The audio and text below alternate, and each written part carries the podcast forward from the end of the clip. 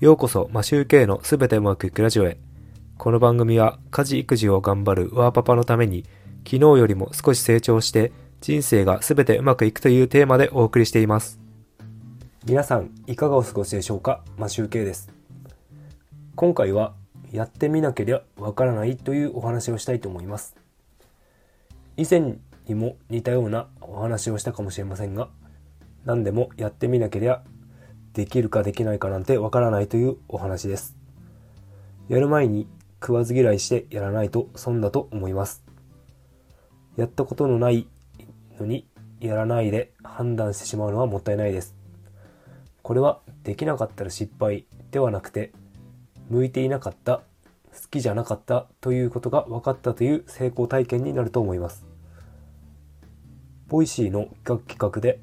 小島よしおさんが言っていたのですが小さい時野球サッカー水泳書道公文などいろいろやってみたらしいですでも1年続かずやめたらしいですでもやってみてやめたのが良かったとも言っていましたこれは好きじゃなかったということが分かったということらしいですでも野球は高校生まで続けて野球でやっていた筋トレは今でも続いているそうです。いろいろやってみて続けられるものを見つけたのでしょう。僕も同様に小学生の時野球、サッカー、書道、水泳をやりましたが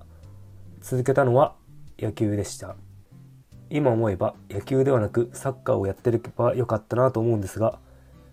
当時のサッカーのコーチは学校の先生で無駄にスパルタでサッカーを面白く感じなかったので野球にしました水泳は泳げるようになってやめて書道は野球と同時並行でやっていましたが体を動かす方が好きなので書道もやめてしまいました。